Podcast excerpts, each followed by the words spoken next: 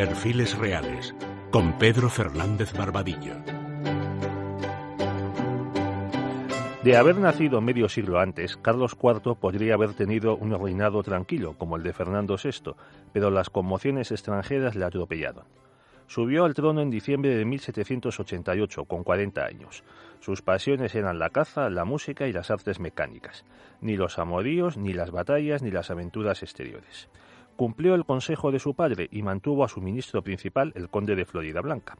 Pero a los pocos meses estalló la revolución en Francia.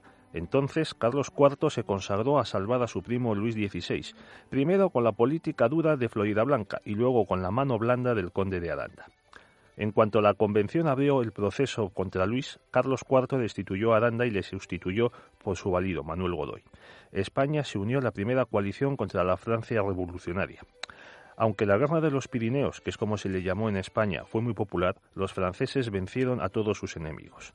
Carlos tuvo que firmar la paz de Basilea en 1795 y al año siguiente se convirtió en aliado del directorio y enemigo del inglés Jorge II. España pasaba de uno a otro bando y en cada vaivén perdía territorios y tropas. Como dijo Melchor de Jovellanos, Cuanto mejor fuera tener la paz y estar siempre entre estos dos poderosos enemigos, disfrutando de su protección y contrapesando sus fuerzas. Las conspiraciones medraban en la corte de Madrid. El príncipe de Asturias contra su padre y Godoy, Godoy contra los grandes linajes, los embajadores de París y Londres animando a unos y a otros. Los enemigos de los reyes, Fernando y su camarilla, y los embajadores, lanzaron unas despiadadas campañas de desprestigio. Convirtieron a María Luisa de Parma en amante de Godoy, cuando la reina, aparte de ser 15 años mayor que el extremeño, estaba desfigurada por sus 23 embarazos. En 1805 España perdió su flota en Trafalgar. En 1807 Godoy aceptó de Napoleón, ya coronado por su propia mano emperador, un plan para invadir Portugal las tropas francesas penetraron en España y se instalaron en varias ciudades. El príncipe Fernando tramó un golpe de Estado contra su padre, que se descubrió en octubre de 1807. El miserable Fernando delató a sus cómplices y pidió perdón. Cuando Godoy comprendió que el objetivo de Napoleón era ocupar la península ibérica entera, trató de llevar a la familia real a la Nueva España.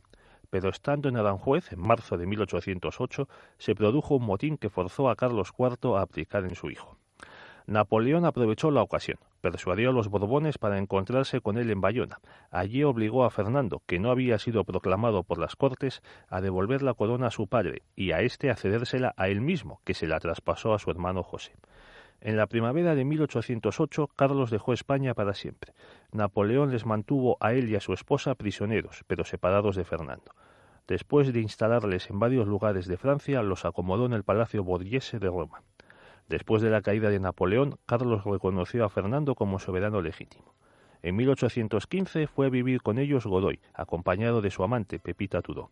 El 19 de enero de 1819 falleció Carlos, unos días después que su esposa. Durante su reinado fue mecenas de pintores y músicos como Goya y Boccherini.